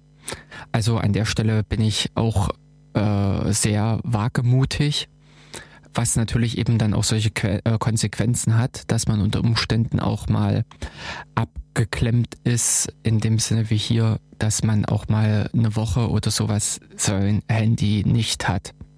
Man überlebt es, war die Erfahrung. Also es ist nicht gerade irgendwie etwas, was tödlich endet. Ja, und das Ende war aber im Prinzip, ich hatte es geschafft, in das System reinzukommen. Es funktionierten auch meine Apps, meine Kontakte waren noch da, meine Termine waren noch da. Ich wollte das System nochmal alles so im gewissen nochmal überholen. Ich wollte gleich nochmal im Prinzip das nächste Tagesupdate drüber jagen. Und danach ging wieder gar nichts mehr. Ähm, die Ursache dessen liegt wahrscheinlich auch darin, dass dieser Google, äh, dass dieser Updater äh, vom, äh, vom Cyanogen, also beziehungsweise vom Android, äh, nicht zugreifen konnte an die richtigen Stellen oder wie auch immer es. Ich habe zum Schluss noch auf der äh, Log-Konsole eine Fehlermeldung gesehen, äh, dass ein Zugriffsversuch gescheitert ist. An, und äh, das Ergebnis war im Prinzip, das Handy blieb einfach schwarz. Es kam am Anfang zwar noch die, äh, das Logo von Samsung, aber danach war es einfach vorbei. Ja, und da habe ich kurzerhand die ähm, äh, musste ich natürlich erstmal wieder suchen, recherchieren, was sind für Möglichkeiten. Aber, und das kannte ich auch schon vorher, es gibt neben dem Recovery Mode beim Starten noch den sogenannten Odin Mode. Das ist äh, beim Samsung, also es, es, ist wahrscheinlich eine Samsung-Spezialität. Das ist bei anderen Systemen, also bei einem Sony heißt es dann Fast Boot, ist eine Möglichkeit, um nochmal auf das richtig auf den Speicher des Handys zugreifen zu können dass man auf diesem Wege startet man eben weder das Hauptsystem noch dieses Recovery-System, sondern man startet so einen minimalen, super äh, minimalen, minimales System, diesen Odin-Mode. Und über diesen Odin-Mode kann man eben vom Linux aus mit einem Programm, was Heimdall heißt, eben ein äh, richtig auf die ich sag mal, auf die Festplatte, auf diesen Speicher in dem Handy schreiben. Und nach allem, was ich so im Prinzip über das Handy in der Zwischenzeit äh, gelernt und erfahren hatte, es exist, äh, existiert im Prinzip auch eine gewisse Speicherstruktur, eine Partitionsstruktur ganz konkret auf dem Handy, wo eben diverse Bereiche für verschiedene Dinge vorgesehen sind. Und unter anderem existiert eben auch eine Partition Recovery, über die man äh, oder in der ich genau diesen Recovery Mode vermutete und über den ich im Prinzip auch äh, an dieser Stelle das äh, die Chance oder es im Prinzip versucht habe, es einfach dann auch getan habe, weil ich auch keine anderen großartigen Möglichkeiten gesehen habe, dies aus dem äh, Open äh, Quatsch, aus dem Cyano-Gen-Update diesen Recovery Mode einfach nochmal zu aktualisieren. Und mit einigen Hin und Her funktionierte das dann auch. Ich habe es dann wirklich, wirklich auf diesem sehr, sehr, sehr niedrigen Niveau, auf diesem sehr rudimentären Weg geschafft, grundsätzlich erstmal den nächsten Schritt zu gehen, das Recovery wieder funktionsfähig zu machen. Über dieses Recovery hatte ich dann wiederum die Möglichkeit, das eigentliche System nochmal zu aktualisieren und am Ende auch wieder äh, an meine Daten zu gelangen. An der Stelle hatte ich es dann auch wirklich geschafft und bin dann wieder in das eigentliche System hineingekommen und es funktionierte an der Stelle wieder das Handy. Also das Handy war an der Stelle auch ein zweites Mal gerettet. Aber das, was ich da einfach auf diesem Weg mitgenommen habe oder was ich da, was da die Erfahrungen waren, waren im Prinzip dieser sehr, sehr, sehr niedrige Aufbau im Android-System. Sprich im Prinzip diese Partitionierungsgeschichte. Wie ist, also was äh, geht da ganz unten ab? Wir hatten ja auch schon Sendungen die sich mit Dateisystemen beschäftigt haben, die sich eben mit dieser Frage beschäftigt haben, wie funktioniert das, wenn ein Programm sagt, ich möchte schreiben, wie wackelt das dann durch diese ganzen Ebenen im Kernel mit einem Virtual File System und einem Block Layer und diesen ganzen Dingen, die dann bis nach unten gehen, bis zu dem eigentlichen Schreibzugriff auf das Speichermedium. Denn im Handy selbst ist ja keine Festplatte im ähm, herkömmlichen Sinne, also mit einem rotierenden, äh, mit einem Magnetspeicher mehr enthalten, sondern da ist im Prinzip auch so ein Flash-Speicher, so ein modernes äh, Speichersystem enthalten. Wie das dann alles abläuft und auf diesem ganzen Weg vom Programm herunter mit den Schreiboperationen zum eigentlichen Speicher hin befindet sich eben einerseits ein Dateisystem, was für die grundlegende Organisation von Dateien und Verzeichnissen zuständig ist und aber auch die Organisation, die Einteilung der Festplatte in diverse äh, Segmente, in diverse Region, äh, also Abschnitte und dafür ist eine sogenannte Partitionstabelle zuständig, denn in das, was, äh, was es zerlegt wird, sind die Partitionen. Und das Interessante, was ich eben bei Google vorgefunden habe, die haben da nicht irgendein Hokuspokus und super Spezialsystem verwendet, sondern äh, Google hat für das Android-System haben sie eine sogenannte GPT ähm, äh, okay, jetzt stehe ich vom, äh, das ist glaube ich eine Current Unique Partition Table. Nee, das war diese. Ähm, also äh, eine sehr aktuelle oder die äh, neue Fassung im Prinzip für diese Partitionstabellen, die neue Organisationsstruktur. Früher war es halt üblich, dass man ja die normale MS-DOS oder sehr häufig anzutreffen war die MS-DOS-Partitionstabelle, bei, mehr, bei der man vier primäre Partitionen hatte, konnte dann innerhalb derer eine Partition zu einer erweiterten Partition erklären und innerhalb dieser erweiterten Partition logische Partitionen anlegen. Wer auf dieser Ebene im Prinzip im Betriebssystem mal unterwegs war, kennt diesen Spaß mit diesen Partitionen 1 bis 4 und 5 bis entsprechend weiter. Also die logischen Partitionen sind dann nicht so beschränkt von den Möglichkeiten her. Wer also auch schon sein Haupt, äh, sein normales System am Laptop oder am Desktop anders organisiert hat und nicht alles in ein Dateisystem hereingebracht hat, in eine Partition geschrieben hat, sondern vielleicht sich mehrere Partitionen, eine Datenpartition angelegt hat, vielleicht eine Partition unter Windows ist äh, äh, gängig, eine Partition für die Programme, nochmal eine Partition vielleicht für eine Datensicherung. Unter Linux ist denkbar, dass man eine Partition allein gemacht hat für das äh, slash US, äh, USR oder für das slash var eine eigene Partition, für das Home eine eigene Partition und unter anderem auch nochmal unter, äh, unter Linux so eine Boot-Partition, also für slash boot. Und da ist man dann in Summe im Prinzip schon bei fünf Partitionen, die man nicht mehr mit den eigentlichen äh, primären Partitionen, die einem ähm, MS, also eine Microsoft DOS Partitionstabelle abdeckt oder die man damit machen kann, sondern man musste dort auch schon umsteigen auf solche erweiterten, auf solche logischen Partitionen um dann noch eine fünfte, sechste und siebte anlegen zu können. Aber dieses ganze System mit dem Hin und Her, aus, äh, auch noch aus anderen Gründen mit äh, Bootflag und allem, hat vor wahrscheinlich, also ich peile jetzt mal so grob in den Daumen, so vor zehn Jahren zu einem Umbau, zu einer neuen Struktur geführt, eben dieser GPT die diverse neue Funktionalitäten berücksichtigt. Zum Beispiel kann man da in der GPT den Partitionen einen Namen geben. Unter anderem, wie eben bei, äh, bei dem Android-System, man nennt dieses Ding Recovery, weil eben da drin halt eben auch das Recovery-System liegt. Es gibt dann noch eine ähm, Cache-Partition unter anderem bei dem Android-System. Es gibt noch eine äh, Systempartition, eine Data-Partition, eine User-Data-Partition. Also diese Namen variieren. Auch das Recovery muss nicht unbedingt Recovery heißen, sondern einige Hersteller haben da auch andere Namen gewählt. Aber diese Gliederung existiert. Und auch beim Android ist es so, man hat das halt äh, äh schön zerlegt, das eigentliche System äh, aufgegliedert weshalb man nicht mit fünf Partitionen, mit fünf Abschnitten hinkommt.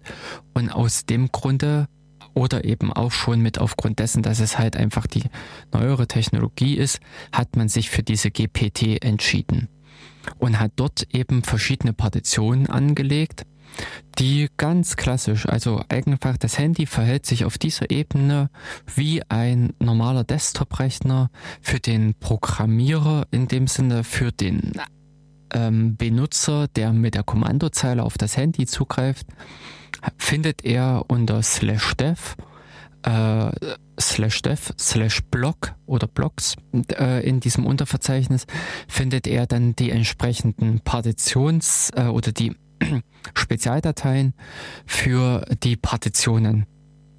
War ich auch erstmal etwas über, äh, überrascht, weil ich das auch noch von einigen anderen ähm, Spezialsystemen von Embedded Systems mit kenne, dass sie da hu, ein, äh, ach, speziellen, äh, spezielle, äh, nicht mal Partitionen machen, sondern spezielle Segmentierungen machen, auf die man nur wieder mit äh, Sonderprogrammen zugreifen kann und das einfach kompliziert äh, in gewissem Sinne machen. Aber hier hat man sich offensichtlich bei Android für die Standardlinie entschieden und hat da ähm, mit der GPT ein ganz normales Mittel gewählt, was man auch eigentlich auf dem Desktop, was auf dem Desktop-Rechnern zum Einsatz kommt. Finde ich in dem Sinne eine gute Wahl. Eben auch mit aus dem Grund, weil ich mich wieder gleich heimisch fühlte und zwar erstmal nach Tut, also nach Programmen, nach den entsprechenden Programmen suchen musste, wo die abgelegt sind beim Android, aber dann sofort weiterarbeiten konnte. Das waren die Standardmittel. An der Stelle äh, muss ich es auch loben, dass man da zu diesen äh, herkömmlichen oder diesen, naja, in dem Sinne altbewährten oder neu bewährten Mitteln gegriffen hat. Und das andere ist aber, oder eben nee, äh, nicht unbedingt das andere, sondern eben daran, äh, daran anschließend habe ich diese ganzen Partitionen kennengelernt. Denn äh, das Android, wenn man das erste Mal auf dem Dateisystem dort unterwegs ist, sieht man äh, eine ganz andere Struktur, als man es von einem normalen Linux gewöhnt ist. Ein normales Linux-System hat ja, wenn man sich die, äh, das Hauptverzeichnis ansieht, so diese Struktur mit etc, mit USR, mit lib und var und diversen anderen Standardverzeichnissen, die eben auch dem File-Hierarchie-Standard folgen, dem FHS, wie er eigentlich auch auf anderen Unix-Systemen mitgenutzt wird oder ähm, wie auch diese dem Standard da folgen, hat man hier aber auf Android komplett gebrochen. Diese, wenn man da reingeht, findet man ganz andere Verzeichnisse ähm, im Hauptsystem, die relevant sind, auf die es ankommt. Da gibt es ein Storage-Verzeichnis, da gibt es ein Verzeichnis, was Data heißt, ein Verzeichnis, was ähm, System heißt und verschiedene anderen. Also als ich das das erste Mal gesehen habe, war ich auch etwas äh, enttäuscht, im Pos äh, positiv ausgedrückt. Äh, vom ganzen Aufbau, dass man hier an der Stelle wieder was selbst gebastelt hat, eigentlich da gebrochen hat mit dem Standard. Aber eben jetzt auch mit meinem Basteln habe ich auch ein bisschen den Sinn hinter dem Ganzen entdeckt, warum sehr wahrscheinlich diese Entwickler diesen Weg gewählt haben und doch nicht dem klassischen, also dem äh, klassischen Weg gefolgt sind, diesen äh, File-Hierarchie-Standard eingehalten haben. Und zwar schlagen sich dann dort im, in diesen Hauptverzeichnissen die äh, Partitionen wieder. Denn man hat im Prinzip analog zur Systempartition eben auch das Systemverzeichnis, in dem das Basissystem, wenn man es jetzt äh, es installiert ist.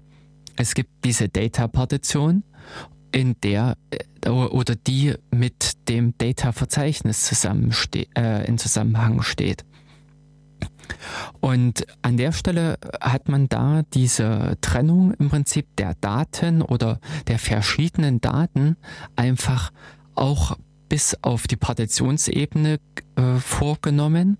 Und dementsprechend äh, sind auch die Durchmischungen im Dateisystem, also im laufenden System dann nicht gegeben, dass man an der Stelle auch verschiedene Verzeichnisse gewählt hat, um die zu gliedern denn wer dann doch mal über auf einem ganz normalen Handy, wer einfach ein unverändertes Android benutzt, sich über den Play Store eine Anwendung installiert, die einem eine Kommandozeile bietet, also eine Shell, sich einloggt, der stößt an diversen Stellen einfach auf die Grenzen. In dem Verzeichnis slash Data, also in dem Hauptverzeichnis oder in dem Unterverzeichnis äh, Data vom Hauptverzeichnis, bekommt man keinen Zugriff. Ähm, und auch noch an vielen anderen Stellen verhindert das reguläre Unix-Rechte-System, was genutzt wird für das Android, den Zugriff auf die Daten. Da hat man wirklich schon ganz geschickt die Möglichkeiten genutzt, die das Linux einfach bietet, die der Kernel da mitbringt, um die Apps untereinander äh, voneinander abzugrenzen, dass nicht irgendwie gegenseitig sich in die Karten geguckt, in die Daten geguckt werden kann, aber im Prinzip auch um die grundlegende Sicherheit für das Hauptsystem hin zu gewährleisten. Denn natürlich auch das eigentliche Betriebssystem muss gewisse Daten geheim halten, gewisse Daten für sich verwalten, oder im Prinzip auch schon allein nur den Schreibzugriff darauf ähm, verwehren, den, die Schreibmöglichkeiten da einfach zu nehmen. Und äh, das sehe ich ein bisschen als den Hintergrund für diese chaotische Struktur beim Android äh, also oder nicht unbedingt chaotisch, aber die doch andere Struktur, die ein bisschen eine Zergliederung des Systems mit sich bringt. Also es ist nicht mehr so, dass ich sagen kann, eine, ein Programm, was ich ausführe, liegt eben in slash bean oder in slash user bean oder eventuell noch in user local bean. Aber im Kern äh, hat äh, man auf einem, äh, auf einem normalen Desktop-System nur eine eingeschränkte Menge von Verzeichnissen, wo man eventuell eine, ein Programm finden könnte, was auf einem Android ein bisschen anders aufgebaut ist. Aber und das ist das, wo ich dann im Prinzip auch hier äh, zum Beispiel mir diese Android-Pakete angeschaut habe.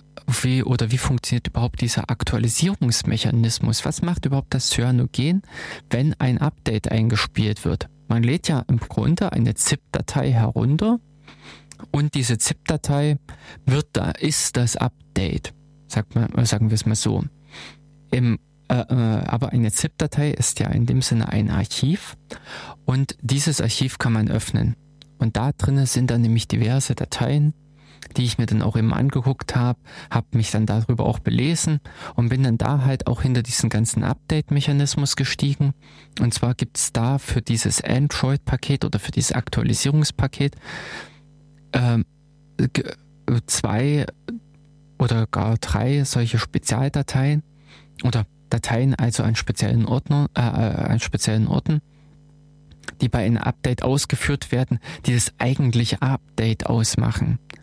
Und da ist es dann nämlich, dass zum Beispiel in der ZIP-Datei eine recht große Datei System mitgeliefert wird, die wirklich dann knallhart eins zu eins in diese Partition hineingeschrieben wird. Das, diese Datei ist ein Abzug von dem fertigen Dateisystem, was, äh, was im Prinzip diesen neuen Stand des äh, Androids darstellt. Das heißt also, man hat hier wirklich äh, diesen wirklich äh, stabilen, sicheren Update-Weg genommen, aber auch brachialen Update-Weg, indem man einfach immer wieder die Partition überschreibt. Also es ist, man nimmt keine Änderung im Dateisystem vor, sondern man schreibt jedes Mal ein neues Dateisystem in die Partition macht das Ganze natürlich robust und auf primitiven Wege durchführbar. Man muss sich nicht um irgendwelche möglichen äh, Zugriffssachen kümmern. Man muss keine Abhängigkeiten an der Stelle klären und verschiedenes. Aber ähm, man greift im Prinzip partial immer wieder in dieses System hinein was im Prinzip auch schon wieder dazu führt, zu dieser Denkweise oder worin vielleicht dann auch mit dieser Denkweise, was ich vorhin beschrieben hatte, begründet liegt, wenn man auf eine Datei zugreifen will und diese Datei nicht vorhanden ist, legt man sie an. Denn das, was dort in ein, mit einem Update in diese Systempartition hineingeschrieben wird, ist ja in dem Sinne ein nackiges System, wo gewisse Einstellungen, diverse Sachen einfach fehlen. Denn auch so läuft der Android-Prozess, dieser Aktualisierungsprozess ab. Wenn man das Handy dann zum ersten Mal neu startet, kommt so ein Fenster an App so und so von so und so wird optimiert. Man drückt es halt dort nett aus und schreibt optimiert. Im Hintergrund ist es aber, dass einfach die Anwendung kompiliert wird. Denn die Pakete, die über das Android kommen, sind halt noch in so einer Zwischensprache, in äh, die Google damals so vom Java her abgeleitet hat. Und in dieser Zwischensprache wird äh, dieses Paket ausgeliefert und wird dann angepasst also kompiliert eigentlich für diese eigentliche Zielarchitektur. Also wie bei mir ist es zum Beispiel noch ein ARM-Handy, also da steckt noch ein ARM-Prozessor drinne mit einer gewissen Ausprägung. Es gibt noch ARM-Prozessoren mit anderer Ausprägung und auch die äh, bis dahin, dass es eigentlich auch Handys gibt mit Intel-Prozessoren. Somit kann im Prinzip zum Beispiel die eine App in relativ allgemein geschrieben werden, also die muss sich keine Gedanken machen um dieses äh, um die Zielarchitektur, um den Zielprozessor, welcher verwendet wird auf den System, sondern das macht dann ein, ich nenne es jetzt mal Compiler. Ich weiß gar nicht, ob der, ob der dort auch so bezeichnet wird. Äh, das ist alles, was sich so um dieses Dalvik herumdreht beim Android, dass dort bei nach der Installation der App diese App erstmal angepasst wird, kompiliert wird für das eigentliche Zielsystem, wo sie installiert wurde. Und so ist es eben auch, dass dieses Systempartition, also dieses Update, was da kommt, ist enthält im, äh, praktisch nur diese, also ein großes Verzeichnis, in dem diese ganzen Apps, diese APKs liegen, diese Android Packages, die dann äh, beim ersten Start eigentlich erst kompiliert und gefüllt werden. Also auch an dieser Stelle wieder der Gedanke, ist etwas nicht da, ist etwas nicht vorhanden, dann generiere es, erstelle es. Was es natürlich eben auch zum Beispiel vorteilhaft macht, wenn äh, zum Beispiel so eine Kompilierung schiefgegangen ist oder wenn andere äh, Komponenten ausgetauscht wurden, die äh, abhängig sind von dem Ganzen oder ähnliche Verknüpfungen einfach bestehen, puff, einfach löschen, wegschmeißen und einmal, also im schlimmsten Falle einmal durchstarten und es wird dann diese ganzen notwendigen Informationen wieder aufgebaut macht es an dieser Stelle ja wirklich robust und einfach in dem Sinne, denn wie auch mir erging es ja eben hier so, dass nachdem ich keinen richtigen, nachdem die grafische Oberfläche des Handys nicht mehr startete, hatte ich trotzdem die Möglichkeit, Veränderungen am System vorzunehmen, sprich im Prinzip nochmal Dateien neu generieren zu lassen, indem ich einfach die fehlerhaften Dateien gelöscht habe. Also ich musste da nicht irgendwie mir aus dem Netz die obskure, magische, richtige Datei ziehen, sondern die wurde auch aus den Quellen, die in dem Sinne mitgeliefert wurden, äh, aufs Neue erstellt. Und das war in dem Sinne auch so ein bisschen so eine äh, Denkweise, hm, ist halt äh, etwas anderes, als man sie vom herkömmlichen Systemen gewöhnt ist, also von anderen Paketmanagern, äh, wie man sie auf den normalen Desktop-Systemen antrifft und auch von den Programmen, von der Arbeitsweise her ist es ja schon ein bisschen was anderes, dass die Programme ständig darauf gefasst sein müssen, ins Leere zu greifen und auch eine entsprechenden ähm, pa Lösung parat haben müssen, darauf zurückzugreifen. An allen Stellen werden sie das auch nicht, aber mindestens in diesen Startphasen, dass wenn diese Dateien nicht da sind, werden sie halt angelegt und neu eingerichtet. Ist halt eine echt eine andere Denkweise, muss ich sagen, so vom Android her. Aber ähm, wie ich äh, auch so finde, äh, mit diesen ganzen Handy-Gedanken, also dass man verschiedene Hersteller hat im Sinne von Samsung, von Sony, ähm, äh, äh, na, HTC und allen, die eben sich das Android-System zunutze machen und für ihre Geräte anpassen, für ihre äh, Geräte ausliefern dass eben genau mit diesem Vielfältigen, was einfach dann entsteht, ein solcher grundlegender Basismechanismus, solch rudimentäres Vorgehen dann doch von Vorteil ist, dass man das dann an der Stelle, wo man vielleicht oder wo ich auch im ersten Schritt gesagt habe, das ist ein bisschen, naja, billig, aber dass sich das genau hier ausspielt, weil man dadurch eben auch die Flexibilität, die Freiheit gewinnt, leichter agieren kann einfach. Und dass da die Philosophie auf diesen, naja, ich nenne es jetzt mal eben Wegwerfgeräten, auch eben diese Wegwerfphilosophie zu fahren, doch von Vorteil ist. Dass man an der Stelle ähm, eine App nicht irgendwie durch entsprechendes Registrieren und verschiedenes anderes auch auf dem System halt äh, verwaltet, sondern kurzerhand ein richtiges Löschen rm-r für das Verzeichnis und weg ist es.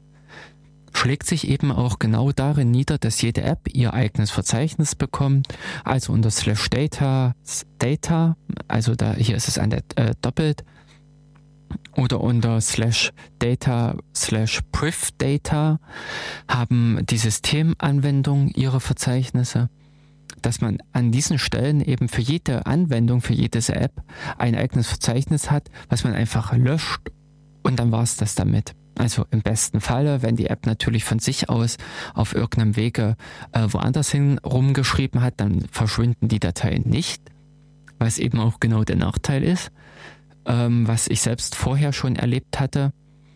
Äh, ähm, aber im Regelfall, so vom ganzen Konstrukt, wie das angedacht ist, wenn das eben ordnungsgemäß eingehalten wird, dass an dieser Stelle auch äh, man die Vorteile aus diesem ganzen System nutzt, hat, nutzen kann. Und an der Stelle ist es dann eben auch, dass das Android-System von der Verwaltung her äh, ja recht günstig ist, recht einfach ist bis eben auch dahin, was ich nämlich an dieser Stelle schon seit längerem das Problem hatte, dass bei mir immer wieder diese Speicherwarnung hochkam, eben vor allen Dingen auch an der Stelle mit den Open, also mit den Open Gaps, also mit den eigentlichen Google-Anwendungen, dass ich gewisse Anwendungen halt nicht installieren konnte auf aufgrund von mangelndem Speicher.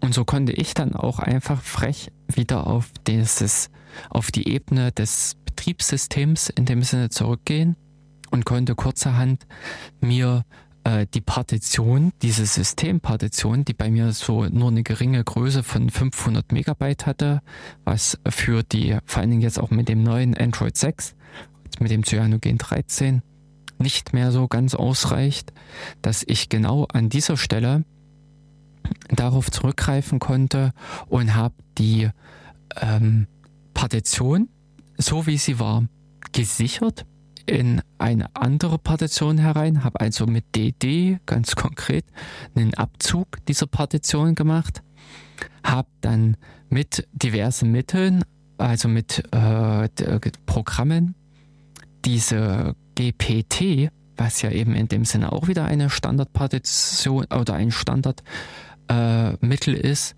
verändert und konnte halt da ich habe der Data-Partition, die der, äh, die der Systempartition folgte, ein bisschen Speicher weggenommen, die halt verkleinert. Also um offen, also um es kor äh, korrekt zu sagen, ich musste eben vorher die System und die Data-Partition sichern, ähm, beziehungsweise ähm, ganz konkret, nee, ich habe eigentlich, ich habe nur die Data-Partition gesichert, denn die Systempartition konnte ich ja mit Hilfe eines Updates des oder über das äh, Cyanogen wieder jederzeit neu herstellen. Ich habe also die, äh, diese Data-Partition nur mit DD abgezogen, beiseite gepackt, habe dann die Änderungen an meiner Partitionstabelle vorgenommen, habe die Dateisysteme neu erstellt, habe die Data-Partition zurückgeschrieben, das System wieder gefüllt, eben wie ich es gerade beschrieben hatte, mit diesem äh, Update-Mechanismus, der da verwendet wird. Und ich hatte auf diese Art und Weise mein Handy, was an diesen Ressourcengrenzen knaubelte, weil man sich damals bei der Ursprungsauslieferung, bei der Ursprungsinstallation halt für eine äh, andere Aufteilung des Speichers entschieden hatte, die aber jetzt äh, nachteilig war, habe ich es geschafft, auch das zu verändern. Also das ist das, wo ich auch wieder sagen kann, mit einer geschickten Wahl von Basiskomponenten, also auf einer äh, zu, äh, auf den, durch den Zurückgriff auf äh, diverse Standardbausteine gewinnt man viel, gewinnt man vor allen Dingen auch viel für die Zukunft. Und dass an dieser Stelle mir äh, die Möglichkeit gegeben war, mein Handy in dem Sinne wieder zukunftsfähig zu machen. Ein Handy, was offiziell vom Hersteller, also was offiziell von Samsung äh, schon lange keine Updates mehr erfährt. Offiziell würde ich, glaube ich, bei einem Android 4.1 hängen oder so. Also in den ähm, äh, mindestens noch in dieser Vierer-Serie. Und wo ich auch im Prinzip jetzt schon wieder nochmal mit äh, darauf hinweisen muss, ich würde auch keine Sicherheitsaktualisierung mehr bekommen. Das ist so ein Punkt, der bis vor kurzem, also bis letzt, äh, Ende letzten Jahres auch von Google mit sträflich vernachlässigt wurde. Letztes Jahr gab es mal diese ganz große Lücke oder diese äh, Schwäche des Systems Stage Fright das Lampenfieber, äh, würde man es übersetzen. Äh, ähm, äh, genau, tauchte, äh, wurde diese Lücke bekannt in einer Grafikbibliothek, wo es ganz und gar möglich war, dass man per MMS, also wenn man jemanden ein Bild schickte, dessen Handy kapern oder mindestens zum Absturz bringen konnte, also Probleme verursachen konnte. Aber durch diese Vielzahl der äh, Fälle, also was im Prinzip in die verschiedenen Hersteller sind oder Anpassungen, die nochmal von anderen äh, vorgenommen wurden am System, dass diese vielen Dinge eben äh, es verhindert haben, diese Verteilungswege vor allen Dingen, dass die Korrektur der Sicherheitslücke in dem Sinne auf die Systeme gekommen ist. Auf meinem regulären Android 4 würde ich immer noch diese Stage Fright Lücke haben. Diese Fehler in dieser Bibliothek, in dieser Grafikbibliothek wären immer noch vorhanden. Aber über das Cyanogen habe ich mindestens die Möglichkeit und bekomme Aktualisierungen geliefert, die sich eben auch um Sicherheitsupdates drehen.